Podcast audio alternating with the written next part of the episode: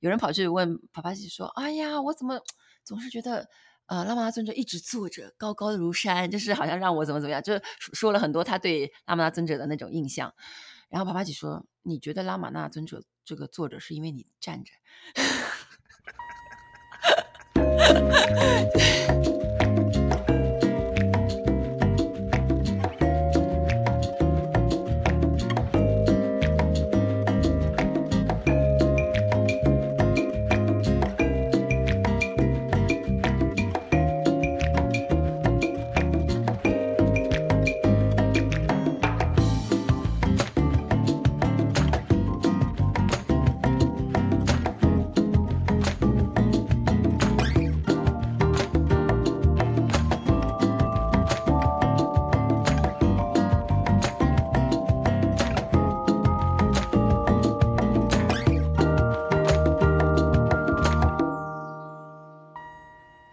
大家好，欢迎来到今天的自由速度。我是刘翠伦，我是钟七条，我是顾象。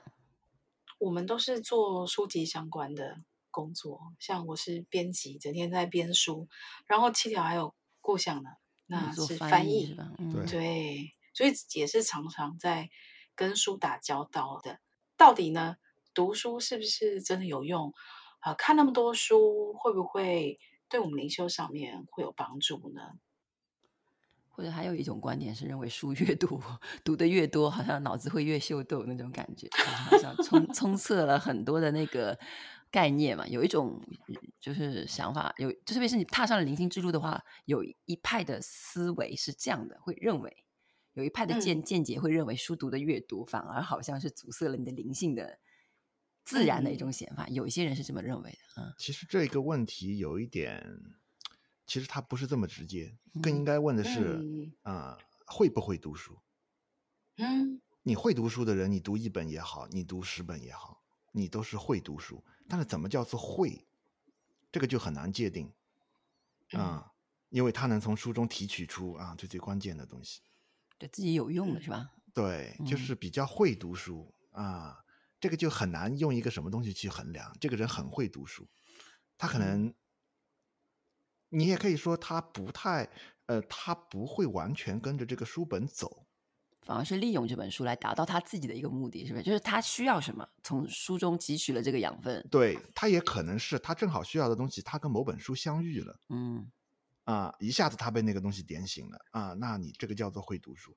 如果你还在不断的寻找啊，读这本书寻找一下啊，没有找到，然后又读另外一本书寻找一下，也没有找到，那么。啊、呃，就感觉好像不是很会读书，嗯、而且读书它跟是、嗯、就比如说，呃，读书啊、呃，我们翻译的是灵性书籍，嗯啊、呃，灵性书籍你读书，你跟其他的书，其他书的读书其实是不一样的。样其他书的读书可能你是获得一个知识，你寻找某种方法啊、呃，你在你的见识上啊、呃，还有你的扩充你的知识量上啊、呃，得到一些提升。但是灵性书籍读书呢，它可能又要分很多种情况，它有两种情况。一种情况就是说，是你在追寻你想要的东西，啊，追寻如何去降服烦恼也好，啊，如何修行也好，找到修行方法也好，或者你没有上师啊，你想从这个灵性书籍之中找到一些啊见解啊，来给你一些指导，啊，这个就是说是一种从下往上的一种读书，嗯，对吧？就层层更好，更那个。对，他还有一些情况啊，有些人他可能就是修行很多年了。啊、嗯，然后他需要印证一下，嗯嗯，哎，你说的这个，我想到有一个故事，嗯、有一个不识字的文盲来问说啊，道场里面大家都看了非常多的书哦，然后常常尊者在开示的时候也是引经据典讲这个讲这个，可是像我根本不识字怎么办呢？那我这辈子是不是就只能这样子没有办法？然后拉玛那呢？他马上就说说，虽然他现在好像开口闭口就好多好多呃经文啊等等，像一些古老的智慧都会讲出来。他说他其实没有特别去找书来读，他那个时候在自己在修行的时候，他还有另外一个像是随随侍的，就是跟他同修的概念这样。那个人呢，他就会常常去借什么什么什么书来，他就放在那边，然后就自己在苦读。那可是那个人其实他读的他读很慢，可能一本书可能读个二十天来天，然后爸爸拿看他接到什么书，他就拿来翻一翻。他可能一本书，另外一个人念二十天的，那他可能翻个两天都看完。他说：“哎，这个书写的东西好像就是哦，就是写我嘛。”所以他就说，在这个状况下，他就读得很快。他就说：“哎，这这哎，这我的经验哦，那些在书上，或者是一些那个三摩地等等的这些东西描述，他都知道在描述什么东西吗？”对对，他说：“如果相反的说，你其实你还没有了悟到那个你的真我，可是你去看那些书，你好像那个东西，你就会啊、呃，好像似懂非懂，或者是很容易自己牵强附会等等的。但但是他自己以他自己的状态，他就说啊，其实他的经验好像都被写在书上了。”然后跟刚刚你讲的那个有点异曲同工之妙，但他不是特别去找来印证，他就看到 同修有什么书拿来看一看，哎，就发现哎，对，哎，这个我知道。我嗯，是我读过一个类似的故事，啊，是一个藏传佛教的一个大成就者跟他的一个星子，嗯、啊，然后他的那个星子啊，在某一个阶段也对心性方面的这个教授是非常感兴趣的，啊。但是呢，上师呢还没有给予他一个这种指认啊，就是指出什么是你的这个心性，什么是你的自信。然后他就很想读书，但是他的上师是明令禁止他去阅读任何跟这个心性有关的书籍的。啊，所以我们可以看到，就是说是现在这个灵性书籍的传播，它跟这个时代的某些特征它是有关系的。首先，比如说任何的这个佛经，佛经它是大量传播也好，怎么也好，它都是佛陀过世以后了。我们现在有这么多的灵性书籍，为什么？因为没有老师。啊，这点倒是没想过。对啊，是因为没有老师。如果你在这个正法时代，你在古代的一个啊，就是佛法它还比较兴盛，或者是说是灵修它还比较兴盛的时代，按理来说你是不需要书籍的。你的意思是说，直接去他的座下去听他开示就可以了？呃，对啊，你像古代禅宗啊，你在那个丛林里面，你有很多上师啊，这个山头是有一个老师，那个山头有一个老师，你就背着行囊，你直接去找，这边不行的话，你换一个山头嘛，换一座庙嘛，嗯、啊，其实书籍也是非常有限的，那个时候啊，他都没有这么多印刷物的，可能就是一两本佛经，而且禅宗里面大家经常背诵的佛经就是《法华经》。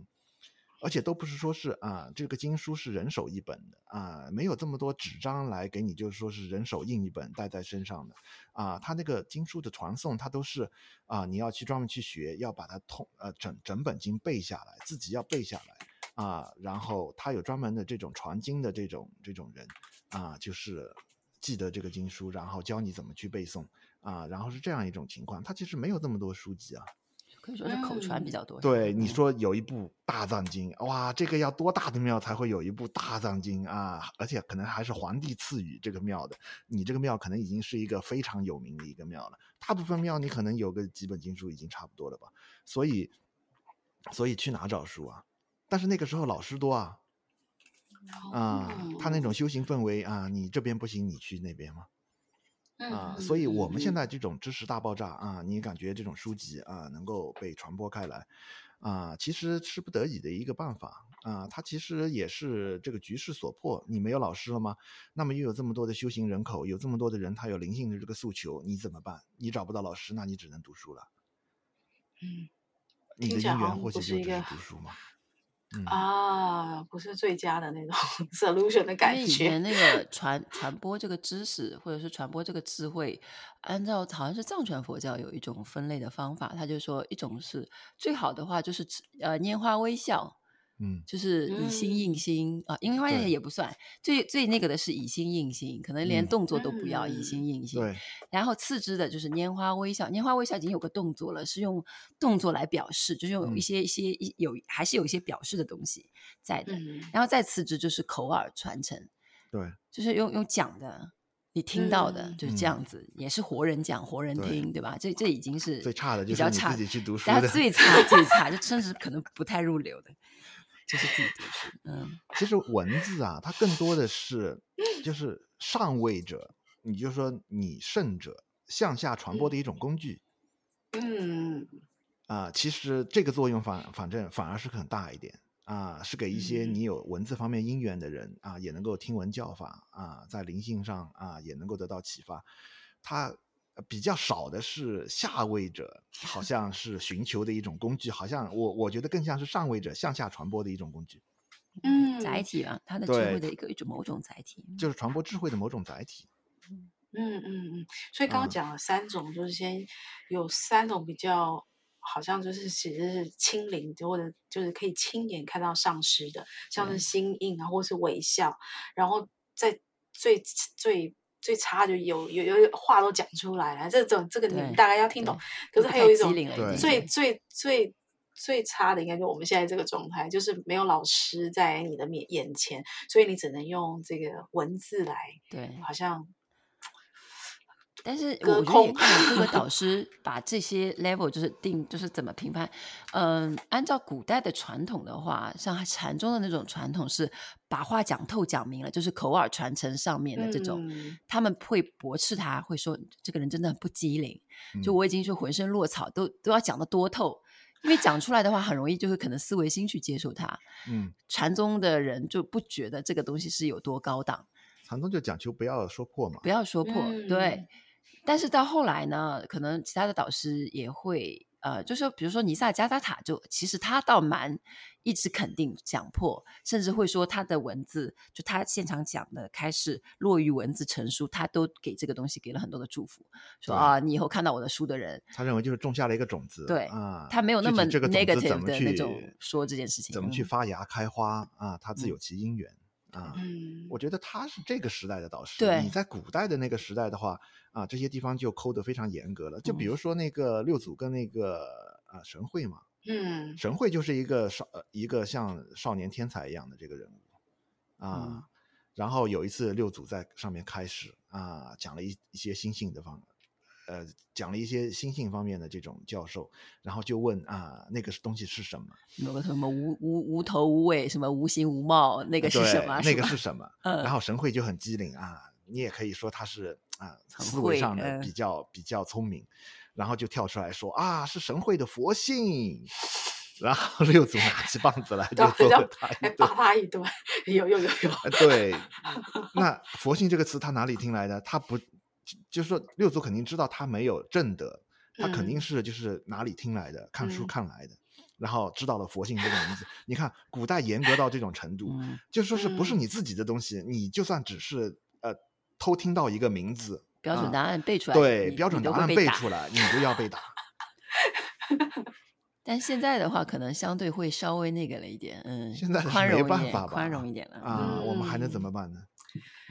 嗯啊，好像是这个时代的某种无奈，因为我们现在其实也是有网络嘛，像有一些上司也是，像是透过网络来来开示，但是好像好像还是有这么一点，跟你在现场网络开示要看不一样。一一对一的话，那，我觉得一对一他们通常叫做小餐，就是古代禅宗叫小餐，就是我针对他的个人的问题。嗯，如果你说的网络开示是针对。一群人，就是或者是普普传的那种，那种是是另外的一个概念。他通常是要就讲一部经啊，或者是讲一个道理这种。嗯嗯嗯。但禅宗的那种以前的古，甚至是比如说拉玛那尊者，他们更更倡导的，觉得更有用的，对来访者更有效的，应该还是一对一的那种。就他那个来访的人问问一个问题，然后导师针对他的问题，或者是甚至他不用问问题。导师以他的正量可以直接知道这个人有什么问题。如果他们彼此之间有因缘的话，师徒因缘的话，就可以来来用用言语啊，或者是用什么各种方式来敲破他吧。就是或者，是连言语都没有，因为像拉玛那他最知名的就是他根本就他常常都在静默的状态。那不是每一个人问他问题，嗯、他也都会回答，好像也是不一样。就是说，他一个是他会因材施教，他会因那个人的状况去回答，或者是说他。连答都不答，就没有讲。他他这个，嗯呃，我我看过那个 David Goleman 有讲过，因为他阅历过。David Goleman 是编了拉玛那呃尊者传记的一个英国人啊、呃，修行人。他在那个印度待过很多年，然后他是总结过这个东西。他就说，其实是呃，这个跟那个我们了解到的佛教里面的说法其实也是一样的，就是各个导师他有他擅长的摄受的方法。嗯，有些人的眼眼睛的功德会比较的高。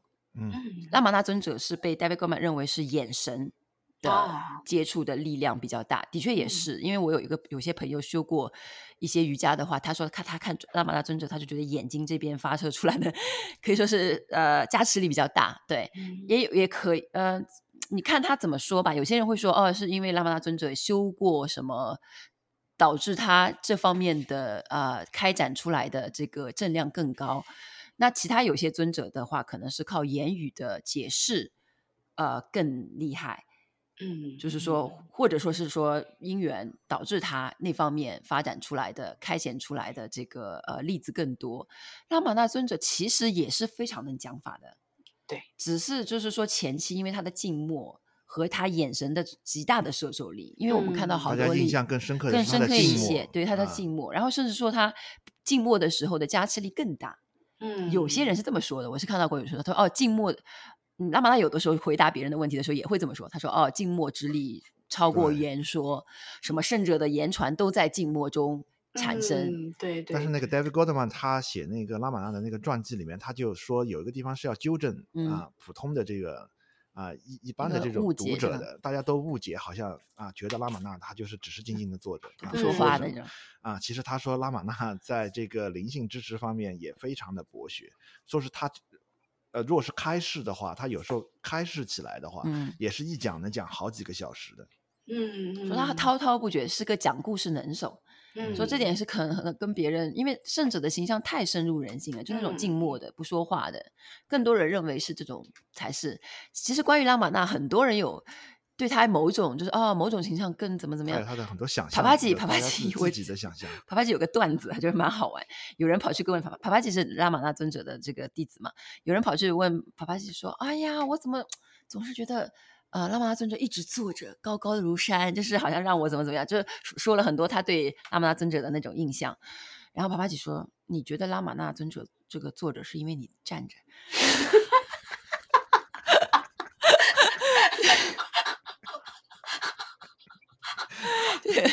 就是到后来，就大家已经成为他弟子的人也受不了了，就是不要把他界定为就是一定是怎样怎样的。嗯，对，好有趣。所以那读书，这样我们讲起来，比如说我们刚刚有讲到很多不同层次的上师给予教诲的方式，除了透过那种不言之教啊，用看的，甚至有的就是像是用眼睛、眼神传达的。然后像我们到我们现在在做。像是上师的教言的这些翻译，所以到底看书到底有没有用啊？你们有没有真的实践过？就是像书里面的，比如说你读到一个你觉得好像哎还不错的刑法，或者是呃修行的方式，然后你就照着那个讲去实践，有用，绝对有用。嗯，但是我的这种用法，我个人经验啊，不就是绝对不是说看书看来的。呃，有可能就是一句话。你说书里面的一句话是吗？对，嗯、就是一定是你读到嘛，一定是有人记载在书里，我才导致我能读到嘛。没有人记载在书里的话，我后世就是我，我距离圣者这么久了，我怎么能够读到这些东西？就是某些话，可能比如说你翻开这本书，恰好看到这句话。嗯、呃，我看到的那句话是我已经忘了具体出处在哪里了，是拉玛那 尊者的一句话。他是说，如果在深邃无梦中不存在的东西，它就是不存在的，就只是这么一句话，对我影响非常大。然后，呃，具体怎么个印象大，就是它可以发生在瞬呃电光火石之间，因为那个时候正好是我想要参问真我的时候，所以说跟你个人的这个到达了哪个人生阶段是非常有这个更大的，我觉得更重要的反而是自己。在什么层次可能是更重要的？你是不是准备好了？对对，就是来，因为那些话其实是其中有很大的力量，对于能够吸收的人，我觉得是非常非常大的，什么雷霆万钧的力量这句话。但是如果那个时候我不在那样的状态的话，这句话我也就是听了就没了，就是包括现在我看这句话，哦，也就这句话而已。嗯。但是那个状态，那段时间我是很想要，比如说参问，甚至都不知道什么叫参问，只是就是很想搞明白某样东西。自己都不知道搞明白什么，就是只是要搞明白而已。然后突然读到这句话，基本上就是类似于一锤定音的那种感觉，就是啊，就很多问题就基本上都被砸掉了。嗯，然后具体怎么个有用？这个很难讲清楚，因为我表达只是我的个人经历，我只是说发生在我身上这个事例是这样子的，就是读到一句话而已就可以了。那这样的情况其实出现过挺多次的，嗯，有的时候是你是对于一些别的东西的纠结，甚至是某些，嗯，怎么说呢？不是那个根本性的东西的纠结啊，比如说这句话把我一些根本性的东西存，什么叫做存在感的纠结？基本上搞定了，就这句话，基本上就可以搞定了。就是在深睡无梦中不存在的东西，它就不存在。这是我最最基本的一个疑惑。但是还有一些小的疑惑还会有啊，毕竟你还活着嘛。嗯。那这其他的这些疑惑也是在一些读书的时候，也是通过一两句话，就基本上也一下子哦恍然大悟说，说哦原来这样。然后你原来的一些疑惑纠结的点就没有掉了。嗯。我觉得纠结点有时候好像也是，也有可能是情绪上点。像你刚刚说，对于存在感的执着，或者我上次看到一本书，它其实也是跟灵性没有，它没有算是直接相关。它是一个精神科医师，他在写说，哦，他都怎么给病人建议？他就说一个东西，他就说，你有有些人一直在去追寻生命的意义，然后他觉得他给予的建议是说。你应该先去过日子，然后你过一过过一过，你可能就会好像你会得到一个，或是领悟出那个阶段的时候，生你对于生命意义的，你就会有一个解答。可是如果你一直去追求说我要活出生命的意义，你一直把这个当做终，好像一个终极的追求来来去追求的话，可能会觉得一直找不到意义，然后。感到非常的痛苦，这样，因为我我我是对意义 也算是很有所执着，我就觉得说这样做有什么意义呢？这样子对我的生命意义有什么？哦、呃，我可以更加了解的，反而是说，哎，不要去那么他那个他那个说法，反而让我觉得，哎，好像放下放下了，就是对有一个东西好像就溶解开来，就说，对啊，你干嘛？我我自己干嘛那么去纠结的？这个部分，嗯，而且上次有一次在跟七条聊天的时候，七条刚好在讲说这个参问整我的部分。我编书编了 这么久，拉玛那的东西，我呢，直到那次跟 金条聊天，我才想说，哎，我好像没有认真的试过参问真我，所以，各位，请你分享一下。你参问真我的经验，参问或者怎么开，嗯、到底是对大家可能读过了啊？对，但是他可能就只是读过。但是如果真的想要开始的话，你有什么建议可以怎么做？呃，我们都是做书的嘛，就是做了这么多书籍，嗯、你讲到你在追寻它的意义嘛，嗯嗯嗯，就说。你是不是很坚定啊？你对做书这件事情啊，是有一个比较 positive 的，有一个比较正面的意义。嗯，你是否坚定这一点？其实我一直都不坚定的。其实我也是，而且我在 我我在某个阶段其实是持怀疑态度的。哦，你是说对于说要不要编书籍做下去？对对，因为我知道书籍它是一种，你有点像一个双刃剑一样的东西。嗯嗯嗯，它可能会利益到某些人。嗯，但是你把这些一些就是说是一些核心的一些教导啊，变成这种广泛传播的书籍，它也会制造出大量的那种口头上就是呃。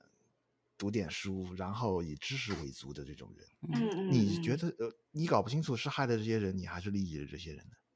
对，但你比如说现在，可能你看，像我是作为出版者来讲，比如说我出了以后，我就想说，所以到底有没有人在看啊？啊，你看我我的担心就变成太少人在看，就觉得说我到底出这个有什么意义？那太多人看，可能就会跟你刚刚讲的一样，就是说，所以到底会不会？到底有多少人误解了，去误用了，反而好像我们去妨碍到他们，嗯、大概是这种。啊，我要引用一句话，呃，是呃大陆某一位这个媒体人说的一句话，呃，被误解是表达者的宿命。这句话就让你释然很多，这是你的宿命，就是被误解这个东西不是你能够 掌控的，而且任何表达都会被误解。对。但是后来我也我也想通了，反正把这些东西传过来是印度人背的锅，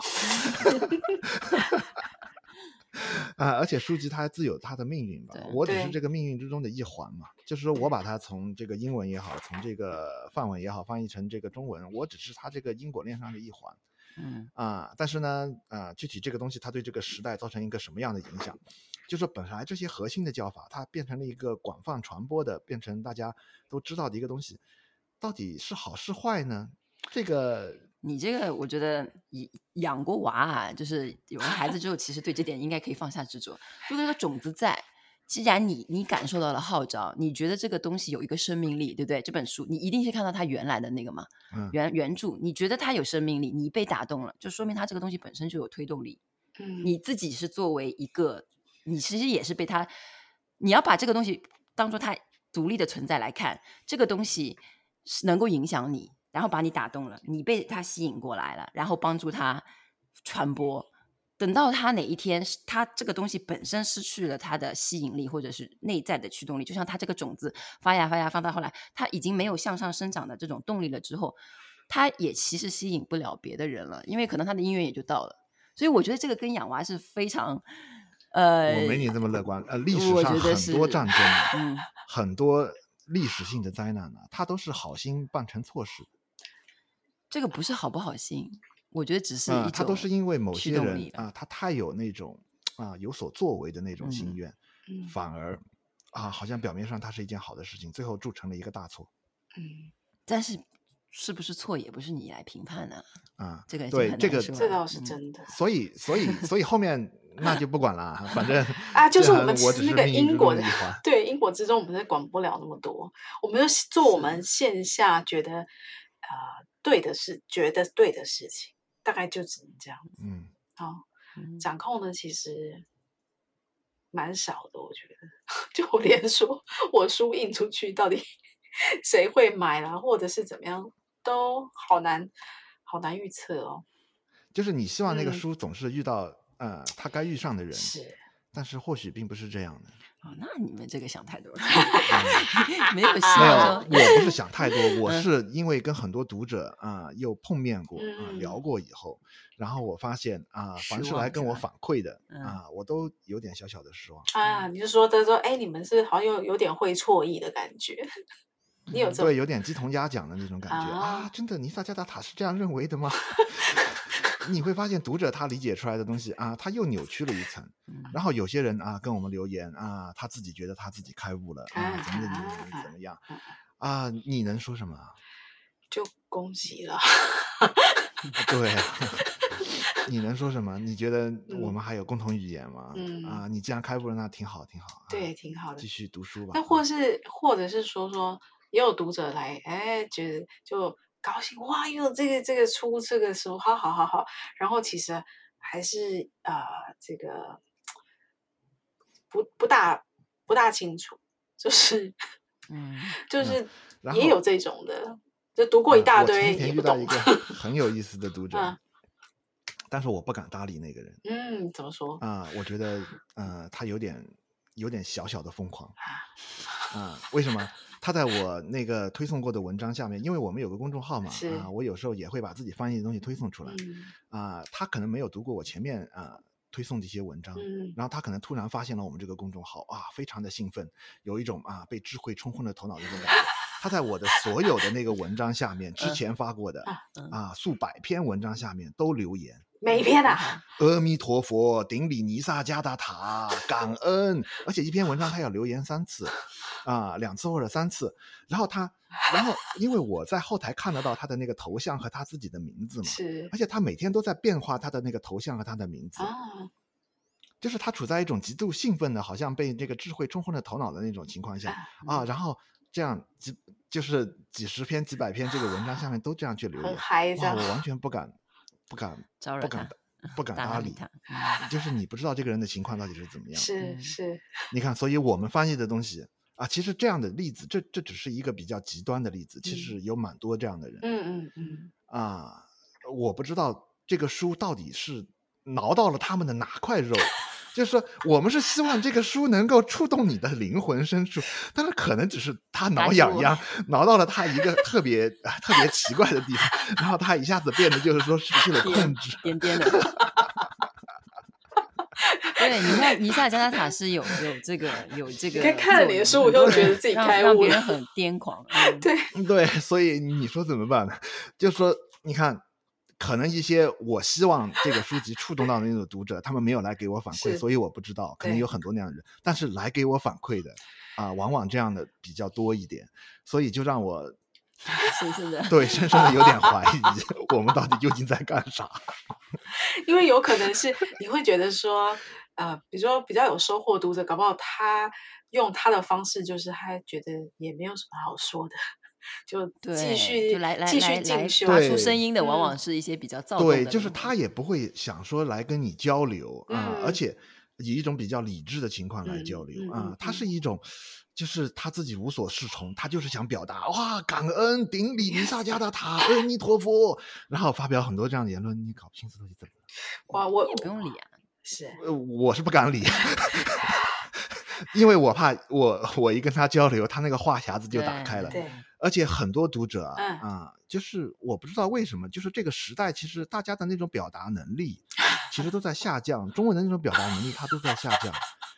说了很多，他也你也搞对很多读者上来啊留言怎么好，你搞不清楚他到底在说什么。哦，可是因为就是缺乏一种啊，就是有效交流是吧？对对，就是他提问题的方式他都不懂。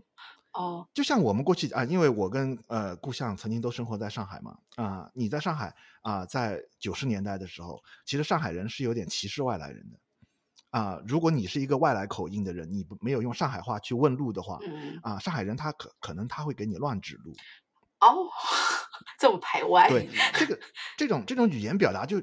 他就好比你如何要去问路，就比如说有读者他来找我啊，你要问路，你的这个方式首先要是一种正确的方式，否则未必能够得到回应。啊。有些人他就啊，书在哪里买，就只有这样一句留言，其实也许或者就直接把他的问题就对那个留言的方式问题抛出来，就不是最适合的那个，因为现在留言大家就是好像一个短短的抒发，它虽然没有限制。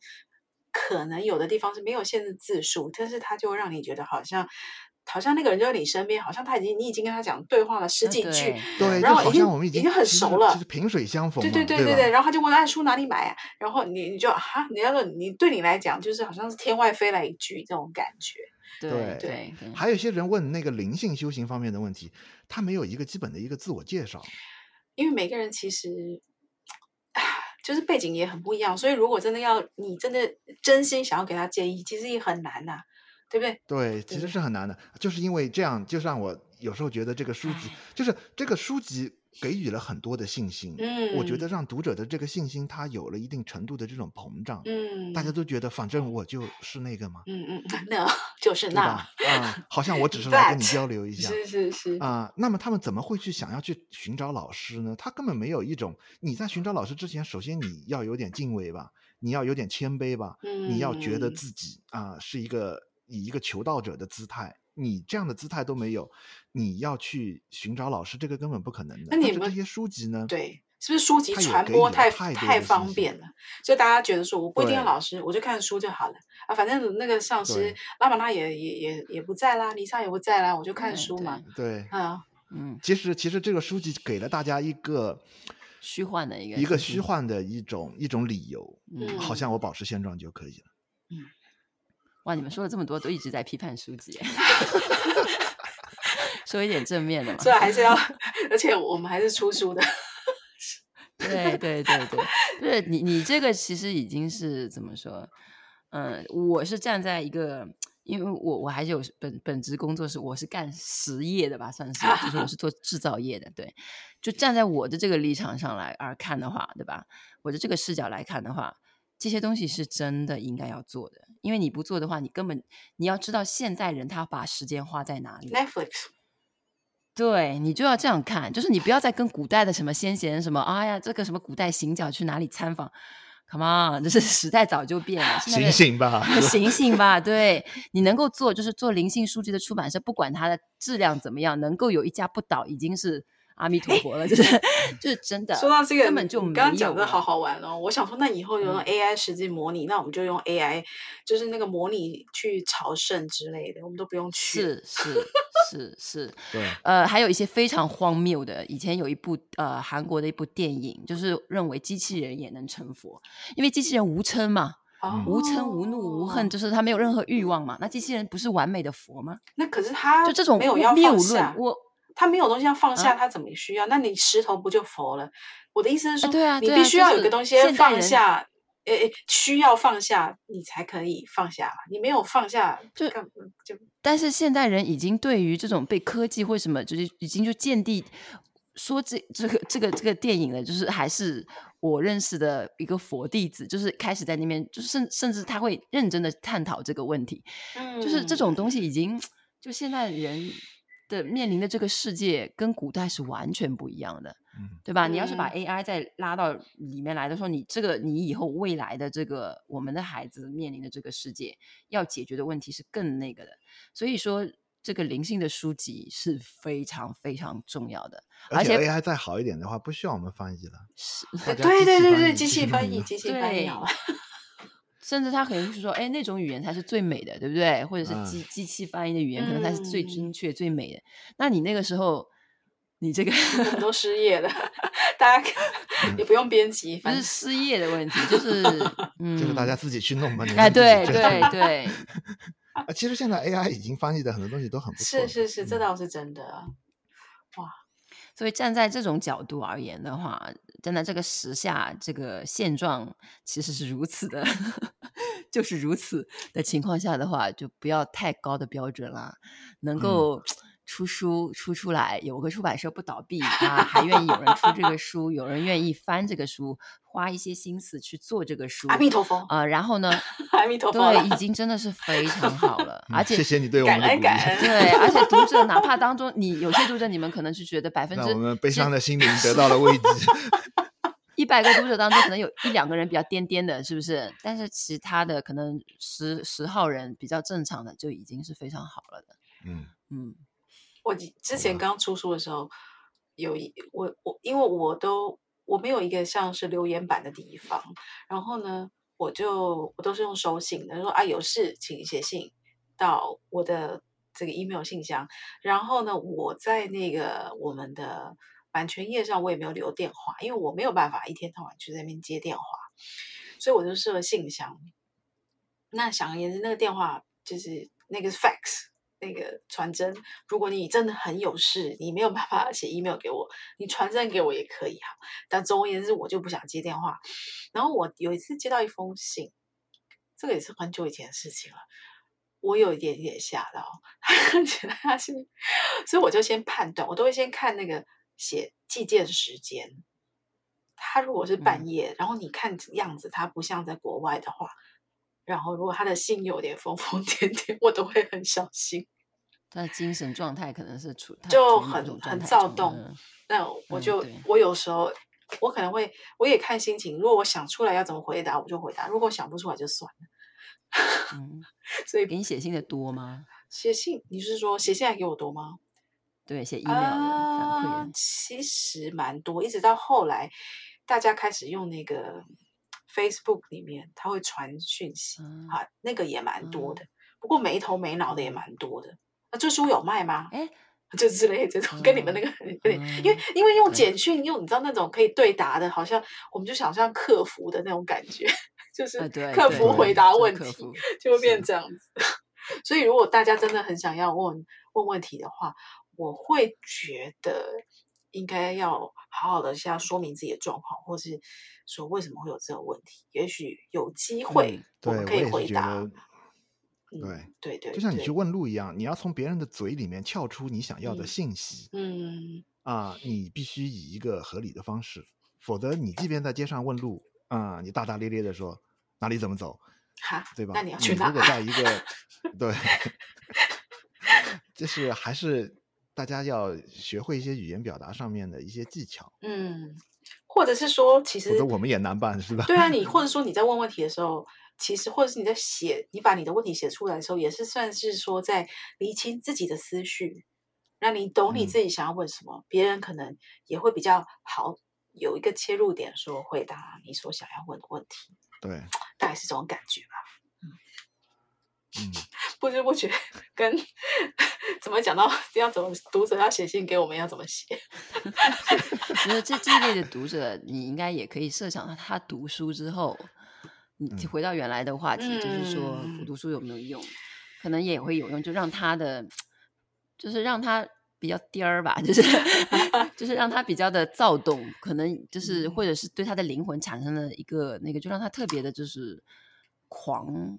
一一方面，他会有一些人是真的很狂，嗯，就是会说，就是写信来跟我们说什么啊，就是证悟了，对不对？他觉得你读了书，我们翻译的书，他觉得里面的某些话其实是印证了他开悟了，嗯。之类的，就因为怎么怎么样啊、呃，什么这个也算是他读书之后的一个作用或者是副作用吧，嗯。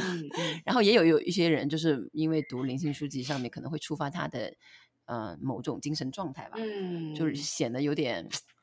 嗯，在世俗人看来可能会觉得有点不太正常了。对，也有，也就口吐狂，就是各种啊。对，有的。所以，啊，我有点精神有点。我们曾经有一个那种这样的群嘛，啊，一一这样的一种读者群，就如果你不加管理的话，你会发现有些人就像话唠一样，讲不停，然后不停的在。谈自己的体验，自己读了哪本书，嗯、怎么怎么怎么怎么样啊？自己又读了哪本书？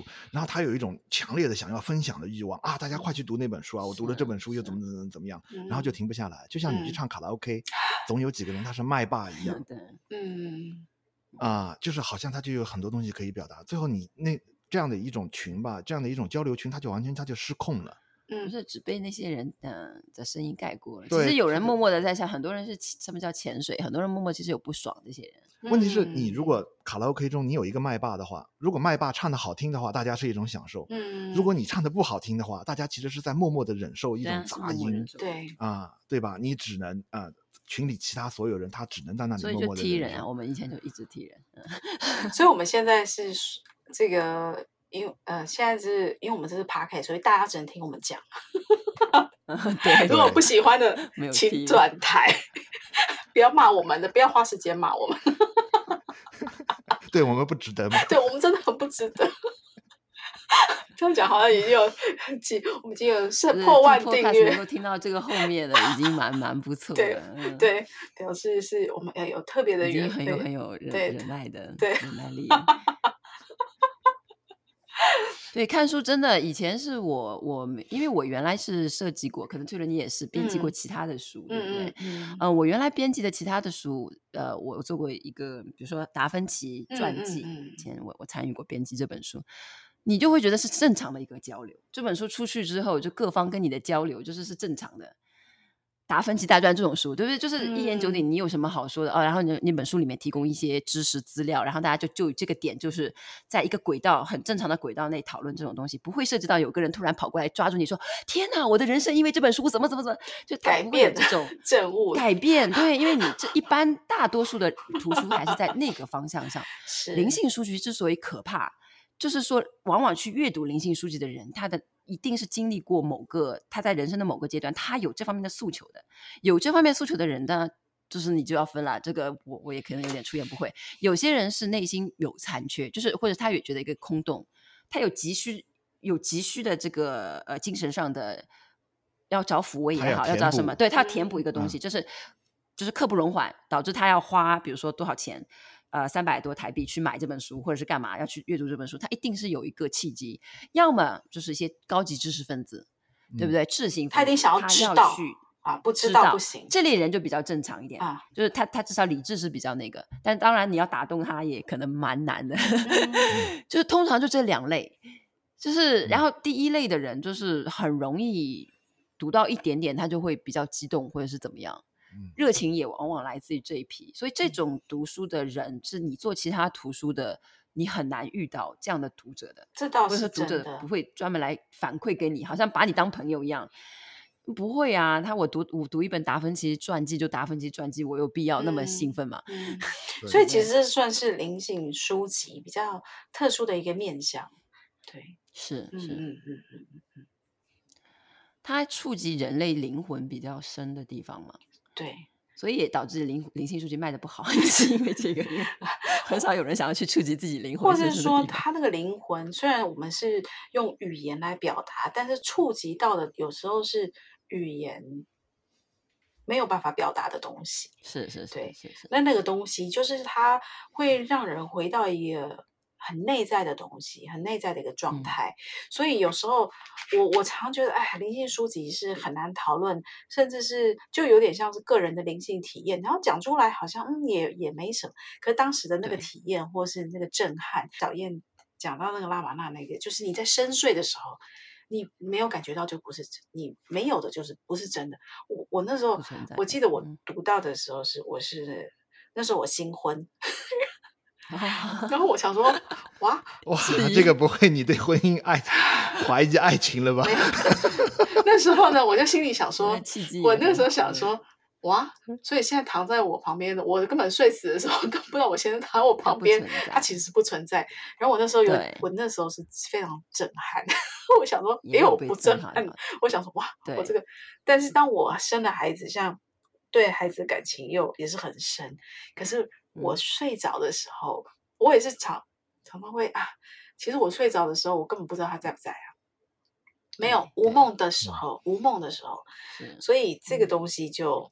好像很难，就是忘掉，就知道了很难装作不知道。对，就知道真相，就有点像那个黑客世界里面，就你看到过哦，原来我这个世界就是其实是一个一个造出来的一个，对吧？嗯、是浮在一个基础上，这个基础不存在的话，所有的一切都会不存在的一个东西。对，也许那是最好的时机，所以我才。有感觉，像比如说我单身，我想说啊，我睡的时候不不不存，我睡着的时候无梦的时候不存在，因为我本来旁边也没有什么东西嘛。可我现在有个活生生的人在那边翻来翻，没有特别你在意。对，反而是说那个感觉又觉得啊，哇，就算我这么开心，我也不在。反过来，就算我这么生气，他也不在。因为灵性书籍上还是有一些话，拉玛那尊者的那个哦，其实我可以讲一个故事，就是读书有没有用哈？嗯、那个拉玛那尊者的那本书就是《The Talks with Ramana Maharshi》，对不对？嗯、就是有流传下来嘛。那拉玛那尊者后来就过世，这本书就流传下来。然后呢，呃，帕帕吉就是是拉玛那的一个弟子，然后他他去射受别人的时候呢，他有有有一个人，其中一个印度的一个村民，他也有点知识，他当时就是是印度人当中的另类，他不相信有神论。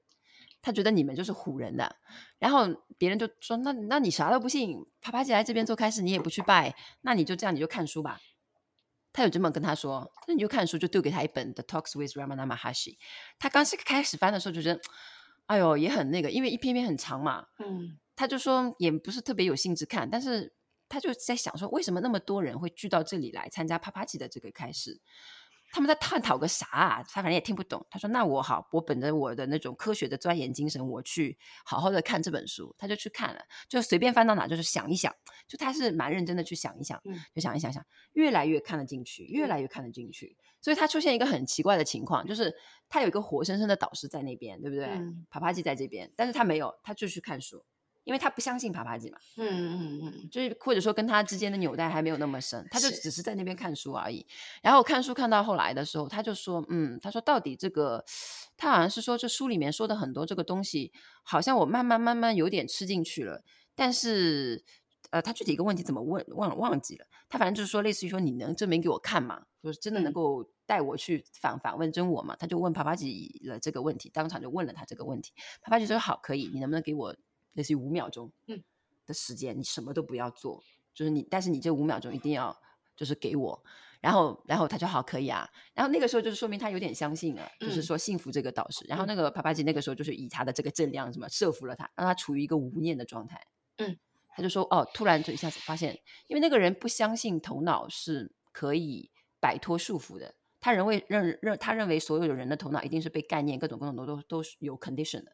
帕帕吉说：“我可以给你在几秒钟之内让你达到没有 condition 的状态，嗯，就没有任何束缚的状态。这个人不相信制约的状态，但是但但是他说好，我我愿意把我这个几秒钟给你，嗯，他马上就是人家那个正量，这 个臣服在那里，对，把自己交出去，一个臣一种臣服，对。然后帕帕吉应该是有这种摄受力啦，嗯、是直接可以让他的心念就是压服到没有起念、动心起念那个状态。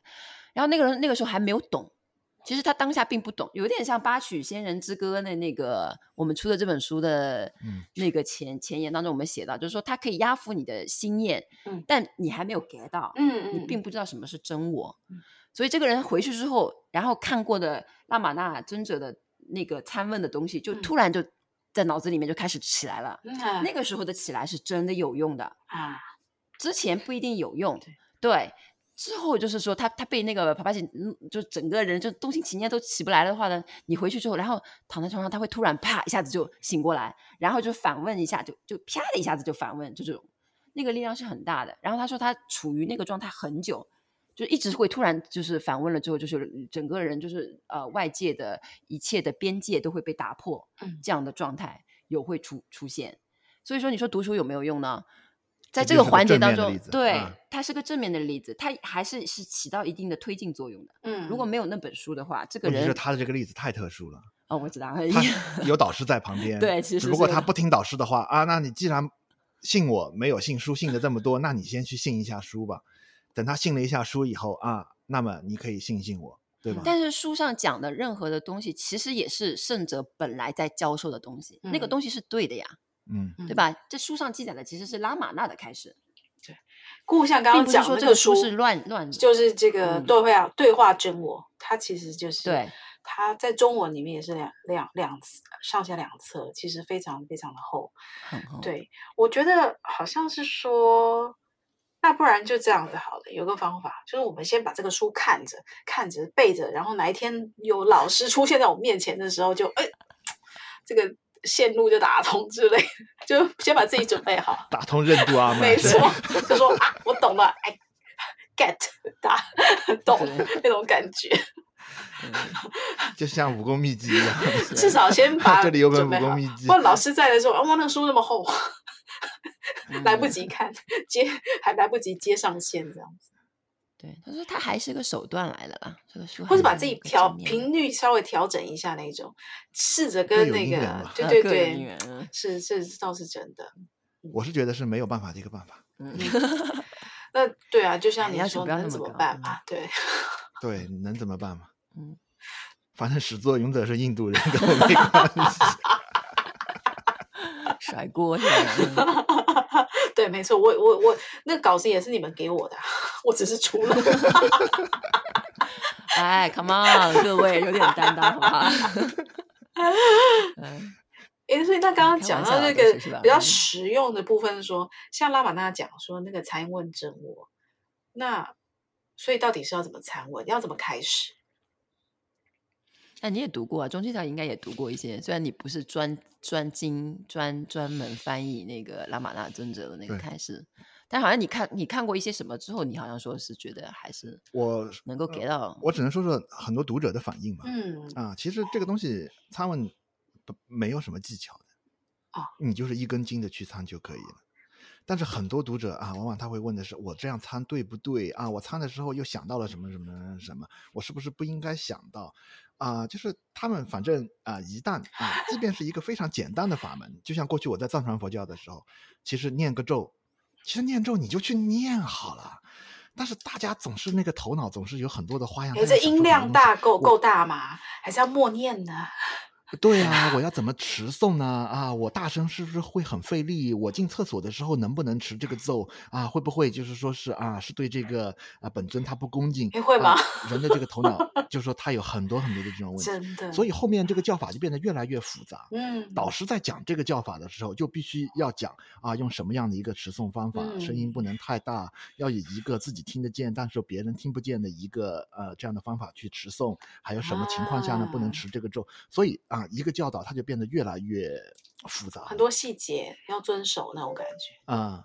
嗯，对，其实本身这个东西它没什么。如果你真正被那个一个修行的方法给抓住的话，嗯、你就沉浸在其中的，你没有这么多想法。嗯，只有就是说是你没有被这个修行方法给深深的抓住，你才会产生一种怀疑啊，我吃的对不对啊？我要不要找个老师来教教我具体啊怎么参禅，怎么参问真我这些。就说是这个这个细枝末节的，对这些细枝末节的东西，如果出现了，就说明这个修行方法对你没用。所以换个换一个方法是吗？对，换个方法吧。就是说他没有抓住你，因为古代这些东西啊，没有人说是我要去学习如何参禅，嗯，没有人说我要去学习如何参文真我，他们都是去找老师，老师就抛了个话头，他一下子想不明白，对，他就深深的陷在了里面。嗯那么最早参禅的一个故事啊，他就在这个禅宗这个公案里面是有记录的啊，就是这个香严智贤啊、他呢读过很多书啊、觉得所有的问题他都应该了解。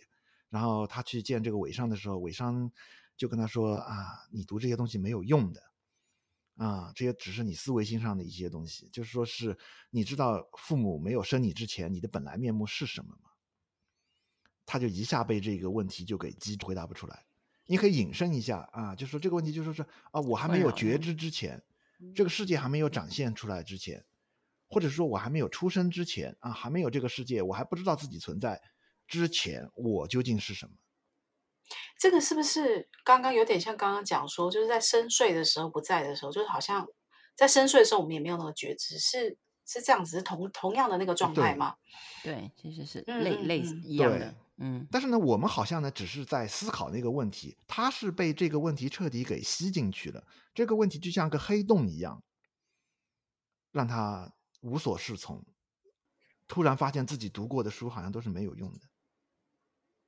然后他就把书全部都烧掉了，然后自己跑到一个小庙里面，然后他说他以后就只做一个长长行周放僧，就说我就吃吃喝喝算了啊，我就我就只是最简单的活着就行。对，最简单的活着。然后某一天好，突然他就开悟了。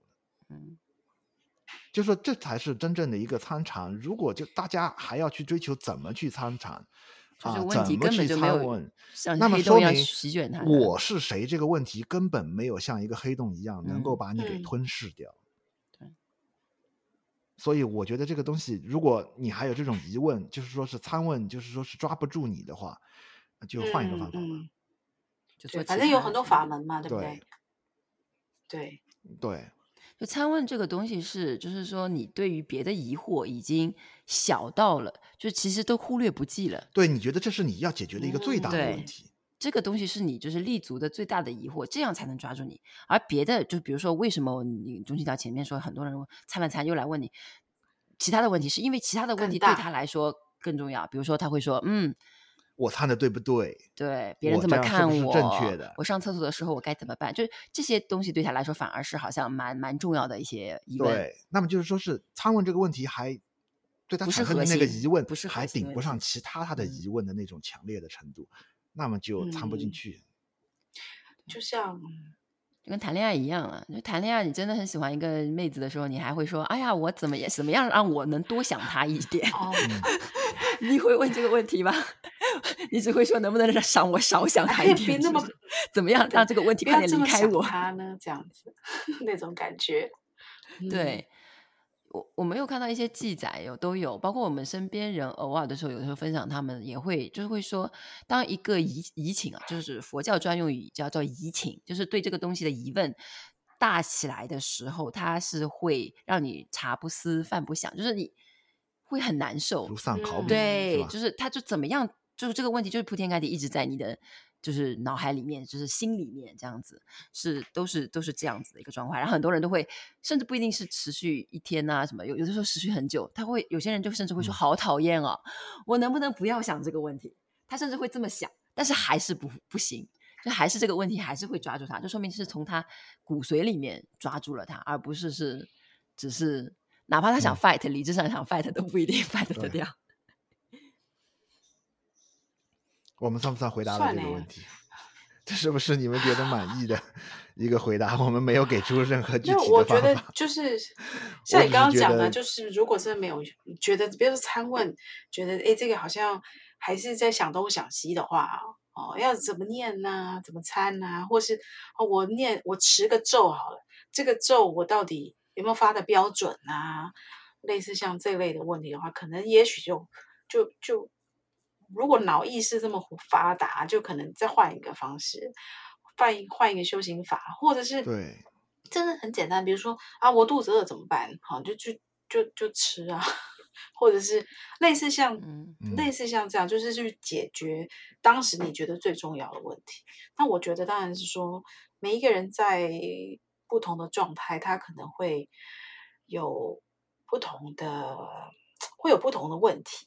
那比如说，当你习惯有点饥饿的感觉的时候，大家可能就会觉得，哎，这好像，嗯，还好吧，这个不会一直去，那个感觉不会一直让那个好像在盘踞在我们变成我们整个整个脑筋就一直在想说，呃，要吃什么吃什么，类似像这样子。那我觉得总结一下，好像是说，就是还是要看书吧，哈。看书其实蛮有用。嗯，读书是制造一些邂逅的因缘吧，嗯、我是这么想。我觉得每个人，你出生了，你就摸到了一把牌吧。哈、嗯，这个牌怎么打？你有什么资源？取决于就说是你还是可以稍微调整一下的。啊、嗯呃，你现在有什么资源？就是还是保持一个敞开的这种敞开的态度。你有什么资源，利用上自己的资源就可以了。有老师的话，请教老师；没有老师的话，你只有现在这样读书的一个资源，那也就读读书吧，嗯、对吧？因为还有什么选择呢？嗯嗯嗯，把自己调整好到一个状态，或是某一个频率，真的有这个因缘来的时候，就搞不好就接上了。嗯嗯嗯嗯，好吧，乐观一点，算是算乐观。好的，我们要走乐观路线，所以书还是要读。我们我们要强迫自己乐观一点。是，对，每个人以自自己的自由的速度去奔向解脱，听起来真的太棒了。好，那我们今天就聊到这喽，谢谢大家，谢谢大家，好，拜拜，拜拜。